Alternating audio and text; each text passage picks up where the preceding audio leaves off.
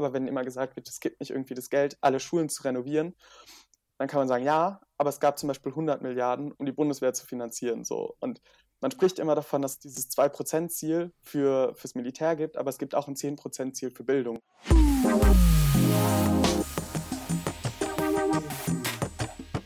Salon 5. Hallo, ich bin Salon 5 Reporterin Emma und ich spreche heute mit einem besonderen Gast. Möchtest du dich einmal vorstellen? Genau, äh, ich bin Julius van der Burg, äh, Mitglied im Vorstand der Landesschülerinnenvertretung hier in NRW. Ähm, genau, bin da aktiv seit 2020 und auch bei mir an der Schule in der SV aktiv. Cool, ja, ich war damals bei mir auch in der SV, deswegen so ein bisschen Ahnung oder Ahnung, aber so ein bisschen im Thema war ich damals zumindest auch. Aber meine Schulzeit ist jetzt schon ein bisschen länger her, was mir aber in äh, bleibender Erinnerung geblieben ist.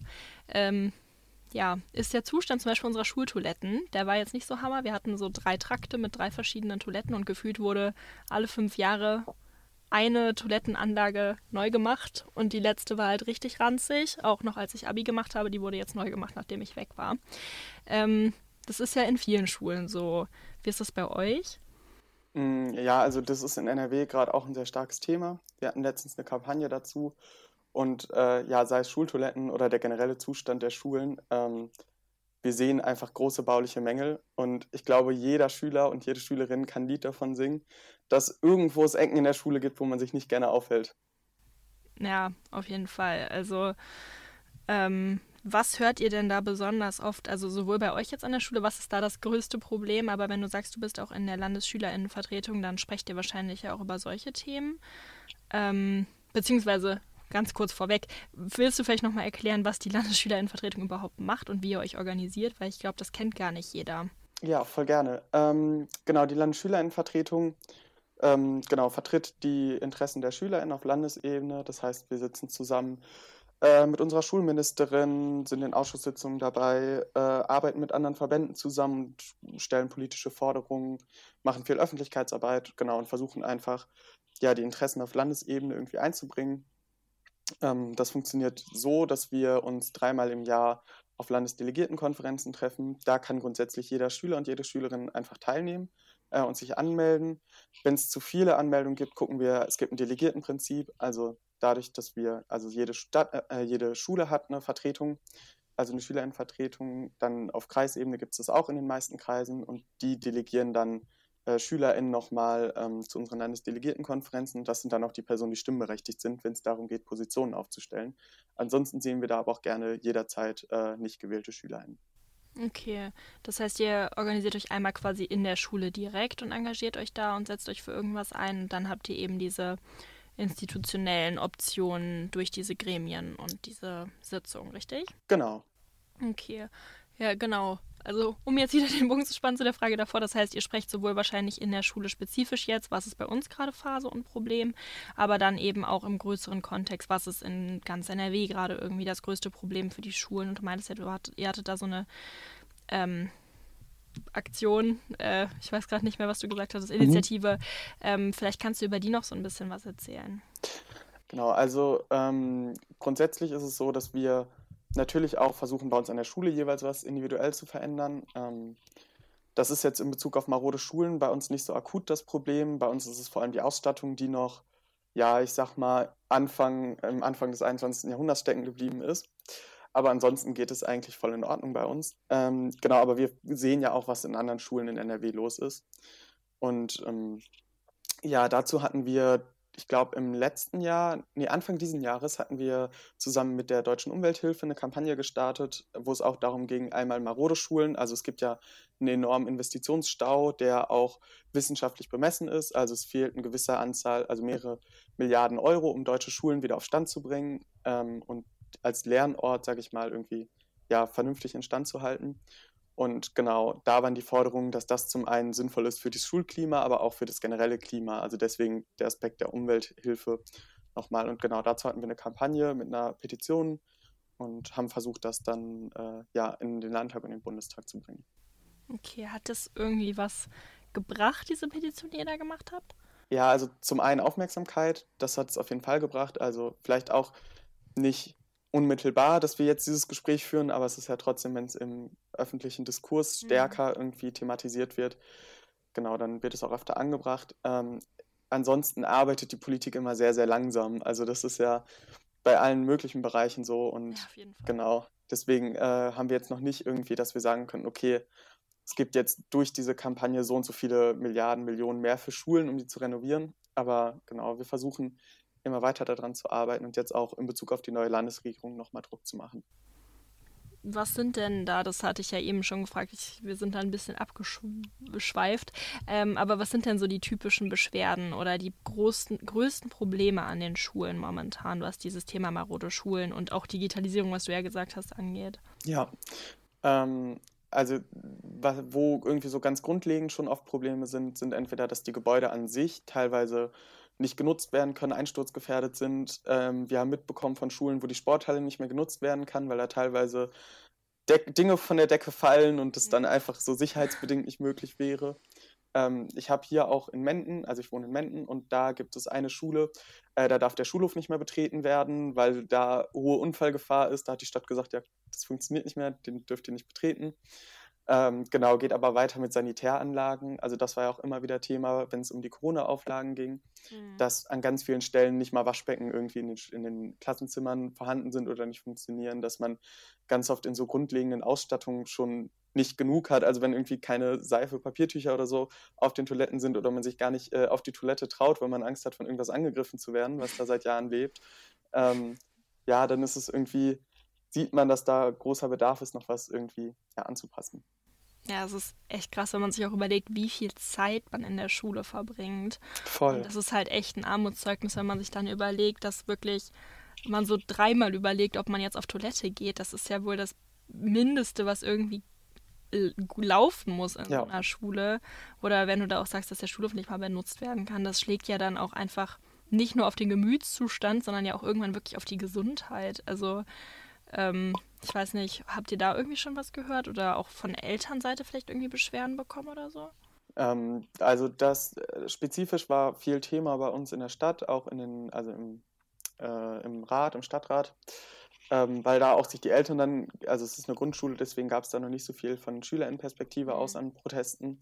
Aber die Eltern haben da versucht, viel zu intervenieren und ansonsten ja, ob das jetzt akut irgendwie schon auch gesundheitliche Einflüsse hatte, das gibt es jetzt irgendwie nichts, wo wir Beispiele nennen könnten. Aber natürlich macht es viel, also alleine, wenn ich jetzt draußen nicht die Möglichkeit habe, irgendwie ja meine Pause so zu nutzen, wie ich das möchte, ja. dann ist die Unterrichtsqualität leidet natürlich enorm darunter. Und genau dasselbe, wenn ich keinen Sportunterricht machen kann, also dann mache ich den halt draußen oder irgendwie nur äh, ja in, in, in der Theorie und dann natürlich fällt da dann was weg, was irgendwie ja. benötigt wäre. Ja, auf jeden Fall. Ja, es ist halt irgendwie dann auch, glaube ich, wichtig, dass, also es, ihr kriegt die Beschwerden oder ihr merkt selber, was schief läuft quasi und dann geht es ja weiter. Dann geht es wahrscheinlich an die Schülervertretungen in den Schulen und dann besprecht ihr das auf diesen Gremien. Aber die finden ja auch zwar regelmäßig statt, aber ja auch nicht so häufig. Und wie du schon sagst, die Politik arbeitet halt leider bei sowas mhm. ziemlich langsam. Das heißt, es dauert halt wahrscheinlich ewig von den direkten Auswirkungen, die man im Schülerinnenalltag halt erlebt, bis zum Handeln. Das ist halt wahrscheinlich auch relativ frustrierend, oder?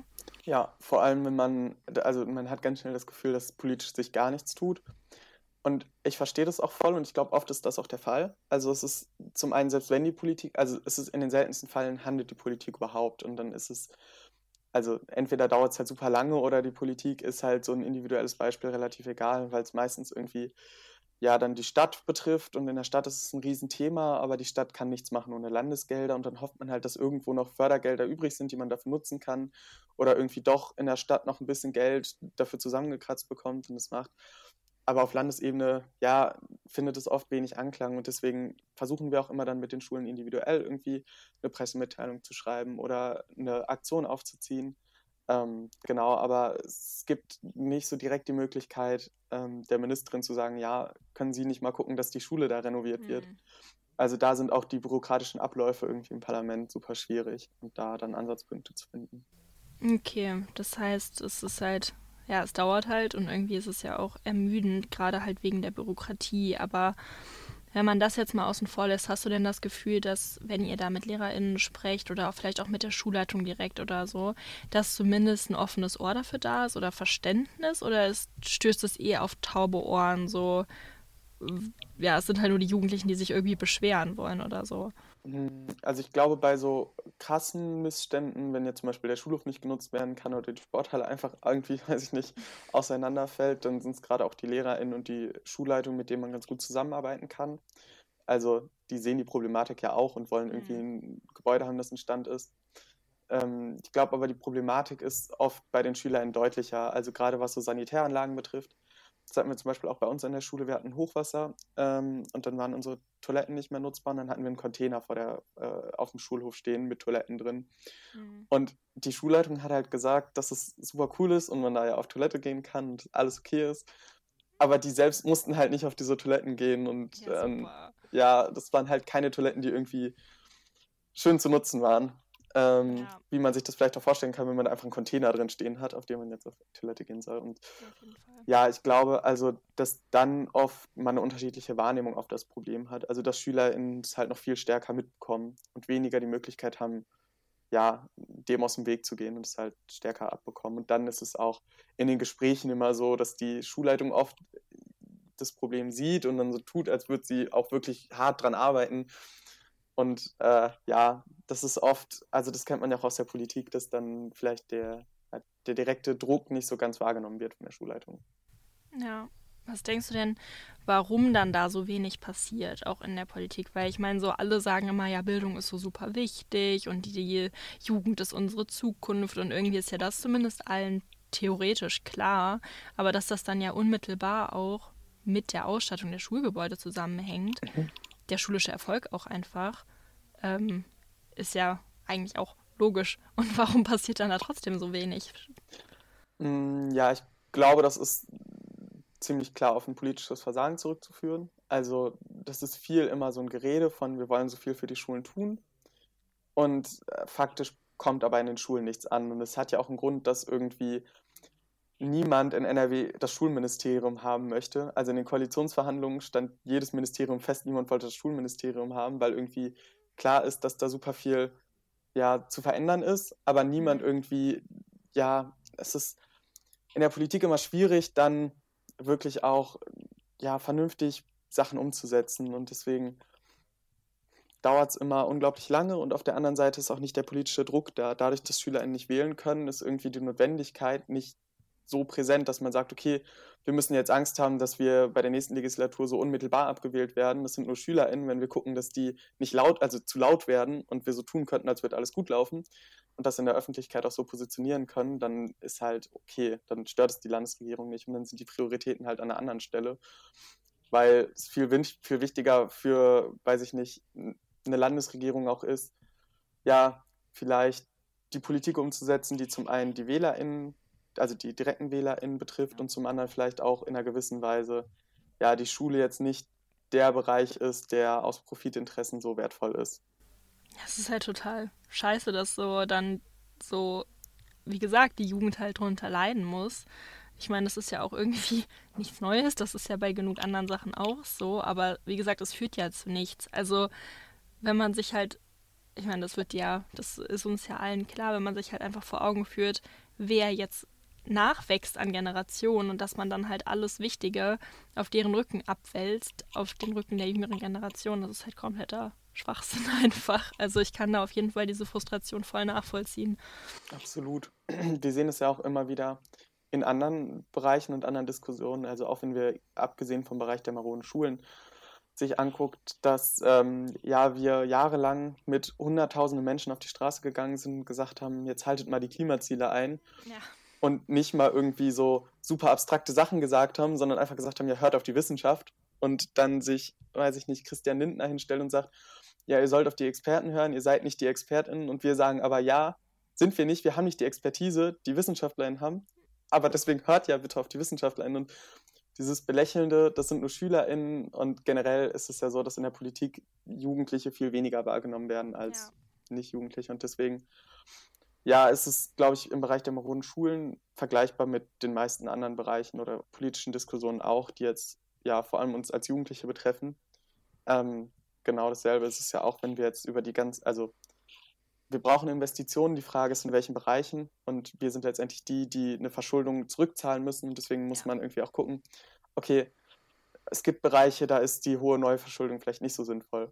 Und es gibt Bereiche, da wäre sie wichtiger angebracht. Also wir haben jetzt zum Beispiel auch, das ist jetzt ein bisschen abweichend von den maronen Schulen, aber wenn immer gesagt wird, es gibt nicht irgendwie das Geld, alle Schulen zu renovieren, dann kann man sagen, ja, aber es gab zum Beispiel 100 Milliarden, um die Bundeswehr zu finanzieren. So. Und man spricht immer davon, dass es dieses 2%-Ziel für, fürs Militär gibt, aber es gibt auch ein 10%-Ziel für Bildung. Also es wird gesagt, 10% davon, also ich glaube vom Bruttoinlandsprodukt ist es. Ähm, Keine Ahnung. Also so wie sich das 2%-Ziel auch bemisst beim Militär.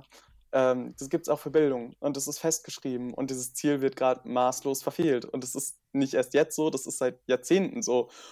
Und es wird auch so angesprochen, aber irgendwie ist der politische Druck nicht so stark da oder auch irgendwie die, der Wille der Politik, das umzusetzen. Und wenn man die Milliarden, die ja scheinbar da sind, und das ist also ist auch wichtig, dass man irgendwie jetzt investiert und ja eine Neuverschuldung irgendwie auch notwendig ist. Also die schwarze Null ist irgendwie kein Konzept, das gerade hilfreich ist, aber dann soll es vielleicht auch in Bereichen sein, die zukünftig also gefördert werden müssen. Und das ist nun mal Bildung, wie du das angesprochen hast. Und deswegen haben wir uns auch, fanden wir es irgendwie super schwierig, dass ähm, ja gerade die Bundeswehr 100 Milliarden bekommt. Das ist eine eigene Diskussion, ob die überhaupt äh, so eine hohe Finanzierung braucht. Ja. Aber wenn zeitgleich irgendwie Schüler in, in ja, wie du es gerade angesprochen oder wie wir es auch schon besprochen haben, maroden Schulen sitzen, die teilweise nicht vernünftig nutzbar sind, dann ist das eine Diskussion für sich, warum da kein Geld ankommt. Ja, es ist halt insgesamt das, was wir halt beide jetzt schon gesagt haben, es ist halt super frustrierend. So die Jugend sieht das Problem, die Jugend betrifft das Problem. Sie Jugend artikuliert das Problem ja auch, zum Beispiel im Fall von Fridays for Future, da machen wir nächste Woche zum Beispiel ganz viel mhm. zu auch. Ähm, artikuliert das Problem vernünftig und sagt, hier, passt auf, uns betrifft es in Zukunft, wir haben folgendes Problem, unsere Schule funktioniert nicht, das Klima äh, wird immer schlimmer. So, kümmert euch bitte, weil wir sind die Zukunft und es passiert einfach nichts und es ist halt einfach echt mies. Aber deswegen haben wir halt zum Beispiel auch, es passt ja auch, dass du jetzt hier bei uns sitzt, weil ähm, deswegen finden wir, dass es so wichtig ist, äh, Journalismus mit Jugendlichen zu machen und für Jugendliche und von ja. Jugendlichen, weil einfach diese Perspektive sonst so komplett untergeht in der Gesellschaft, obwohl ja die eigentlich viel mehr beachtet werden müsste. Voll, absolut. Ähm, ja, also alles ein bisschen frustrierend, weil man sich gefühlt halt nicht so auf die, ich sag jetzt mal, die Erwachsenen, die Politik, wie auch immer, verlassen kann. Aber was würdest du denn sagen, was kann man jetzt als Einzelperson machen, wenn ich jetzt in die Schule noch gehen würde oder so und irgendwie merke, meine Toilette ist baufällig und mir läuft eine Ratte aus dem Zimmer entgegen und keine Ahnung. Ähm, was kann ich machen? Ja, ich glaube, ein erster Schritt kann immer sein, sich auch bei uns zu melden. Ähm, wir versuchen immer individuell auch mit den SchülerInnen ja, Aktionen zu planen und ansonsten ist, glaube ich, das effektivste Mittel und das haben wir jetzt im Bereich äh, des Klimaschutzes gesehen, ähm, auf die Straße zu gehen, weil es keine Möglichkeit, also das ist die einzige Möglichkeit, wie wir als SchülerInnen wirklich parlamentarisch oder politisch partizipieren können, weil ganz viele Möglichkeiten, zum Beispiel ein Wahlrecht oder so, uns verwehrt bleiben. Und deswegen ist der effektivste Weg, glaube ich, öffentlichkeitswirksam Aktionen zu machen. Es muss nicht zweifels, also es muss nicht direkt eine Demonstration sein. Ähm, zum Beispiel hat die Stadt Schülerinnenvertretung in Frankfurt man die goldene Klobürste verteilt. Und das war eine Aktion, die hatten irgendwie fünf goldene Klobürsten, also symbolisch, und haben, sind durch die Schulen gegangen, haben mit allen Schülern gesprochen und haben gesagt, ja, wir wählen jetzt, was ist die schlimmste Toilette in ganz Frankfurt? Und dann gab es die fünf goldenen Klobürsten für die Schulleitung. Und äh, genau, daraus ist dann eine Kampagne entstanden, irgendwie zusammen mit der Stadt, cool. die, äh, die Sanitäranlagen in Schulen irgendwie ähm, vernünftig zu machen. Und deswegen ist es, glaube ich, wichtig, einfach öffentlichkeitswirksam sich coole Sachen auszudenken. Ähm, das kann so eine Aktion sein, das kann auch sein, dass man irgendwie ja eine Demonstration in der Stadt organisiert. Oder äh, wir hatten mal, äh, ich glaube 2017, ich bin mir nicht genau sicher, äh, hatten wir mal ähm, genau auch vor dem Landtag äh, als LSV eine Demonstration zur Schul-, also zur Bildungsunterfinanzierung also LSV gestartet. ist Landesschülervertretung. Ja? Genau. Ja. Ähm, hatten wir eine Demonstration organisiert, wo wir auch die Forderung angebracht haben und gesagt haben, ja, wir brauchen jetzt Geld in den Schulen. Ähm, genau, also irgendwie öffentlichkeitswirksam auf die Straße gehen und ja, für die Rechte kämpfen. Ich glaube, das ist der beste Weg, wie man irgendwie da vorgehen kann. Und ganz oft auch einfach ja, konstruktive Vorschläge bringen, ähm, es gibt vielleicht auch, wenn man sich jetzt nicht es darum geht, dass die Toiletten defekt sind, weil das ist meistens Stadtsache. Aber man kann zum Beispiel, wenn es um die digitale Ausstattung geht, ist, hat die äh, Schulkonferenz einen gewissen Spielraum. Das ist ein Gremium an der Schule, wo äh, ein Drittel auch von den SchülerInnen besetzt wird. Und da wird alles Wichtige in der Schule abgestimmt. Und genau, da kann man auch versuchen, Anträge zu stellen und Forderungen zu stellen. wenn man da genug Druck aufbaut, kann man auch da im Kleinen was verändern. Okay, das heißt, der erste Schritt wäre halt zur Schülervertretung der Schule zu gehen oder irgendwie mit den Klassensprechern zu sprechen oder vielleicht auch, ich weiß nicht, mit so Vertrauenslehrern oder so. Ich weiß nicht, oder manchmal gibt es ja auch so, also bei uns gab es quasi eine Lehrerin, die verantwortlich war für die SV und mhm. da auch so ein bisschen die Koordination übernommen hat. Vielleicht dann mit der sprechen, wenn man selber nicht in der Schülervertretung engagiert ist. Oder natürlich sich einfach in der Schülervertretung engagieren, soweit das halt möglich ist. Genau, ja, voll. Und ansonsten, ganz oft hat man das ja, dass die Schülerinnenvertretung irgendwie nicht ganz so gut ansprechbar ist oder man sich mit den Leuten da nicht versteht oder die vielleicht auch nicht so aktiv ist. Dann gibt es mhm. immer auch die Möglichkeit, sich bei der Bezirks- bzw. Kreisschülerinnenvertretung zu melden. Die helfen super gerne weiter. Oder auch bei uns als Landesschülerinnenvertretung. Und dann versuchen wir äh, mit der SV Kontakt aufzunehmen oder mit der Schulleitung oder mit der Stadt. Genau. Da gibt es auf jeden Fall ganz viele Möglichkeiten. Okay, ja, das ist auch wenigstens dann ermutigend noch. Was möchtest du denn zum Abschluss vielleicht noch irgendwie sagen? Was würdest du dir für die Schulen in NRW oder die Schulen in Deutschland oder das Bildungssystem insgesamt irgendwie wünschen in dem Bezug? Das ist wahrscheinlich eine ganze Menge, aber vielleicht fällt dir so runtergebrochen irgendwas ein. Mm, ich glaube, das Wichtigste wäre, ja, mit den SchülerInnen ins Gespräch zu kommen und nicht nur ins Gespräch zu kommen, sondern auch die Möglichkeit zu geben, wirklich politische Entscheidungen zu treffen. Und es funktioniert nicht, indem man die in Ausschuss setzt und sagt, ja, ihr könnt jetzt erzählen, was ihr wollt, sondern auch ein Mitbestimmungsrecht zu geben. Also es ist zum einen, zum einen ein viel niedrigeres Wahlalter. Äh, wir als LSV haben zum Beispiel die Position, das Wahlalter 14 abzusenken. Ähm, das ist das eine. Und zum anderen hm, ja eine enorme Finanzierung im Bereich der Bildung. Also das kann sein, zum einen erstmal, wir haben ja jetzt schon einen Investitionsstau, wo es nur darum geht, äh, Schulen wieder lernfähig zu machen. Darüber hinaus geht es dann ja darum, dass wir über eine digitale Ausstattung sprechen müssen. Das ist ja noch ein ganz anderes Thema. Und ich glaube, da hat äh, die GEW äh, das erarbeitet und ich glaube, es braucht 52 Milliarden Euro, um deutsche Schulen auf den Stand so zu bringen, wo wir aktuell mit der Digitalisierung sind. Und wenn wir dann irgendwie Vorreiter oder so oder noch krasser werden wollen oder mithalten wollen, brauchen wir halt noch mal mehr Geld. Also es sind so viele Finanzen oder finanzielle Grundlagen, die uns fehlen. Und ich glaube, ein Riesenwunsch an die Politik wäre, ja, Schulen endlich mehr Geld zu geben. Und nicht nur Schulen, sondern auch LehrerInnen, weil wir einen enormen Lehrkraftmangel, Lehrkraftmangel haben. Hm. Ähm, und genau, das liegt zum einen an den Lernumständen. Also, wenn eine Schule kaputt ist, möchte ich da als Lehrer auch nicht unterrichten. Klar. Und zum anderen auch an ja, Gehalt und anderen, ja, genau, Arbeitsbedingungen. Also da irgendwie zu gucken, das hängt ganz viel mit Geld zusammen und ich glaube, damit könnten Schulen schon ein großes Stück besser gemacht werden. Ja, ja, also einfach wirklich mehr Geld für Bildung und das Bildungssystem halt einfach wirklich als Priorität ja auch einfach ein bisschen politisch setzen, damit man mal checkt, dass es halt wichtig ist. Ja, klingt fast zu einfach, aber irgendwie ist das die letzten Jahrzehnte lang nicht passiert. Ja, aber man darf die Hoffnung ja nie aufgeben. Genau. Wir sind auf einem guten Dank. Weg. Ja, das ist, äh, das will ich ja wohl hoffen. Ähm, danke auf jeden Fall, dass du mit uns gesprochen hast und für die interessanten Einblicke. Ich glaube, das war spannend nochmal so für viele zu hören, weil es ja vieles im Verborgenen geschieht und man vielleicht auch manchmal gar nicht so weiß, was machen diese Schülervertretungen überhaupt, wenn man da selber nicht so aktiv ist. Ähm, und auch dieses Problem betrifft alle, aber so ein bisschen eine andere Perspektive darauf zu kriegen, ist, glaube ich, wirklich spannend. Also danke Voll. auf jeden Fall. Ja. Bitte sehr. Ich freue mich.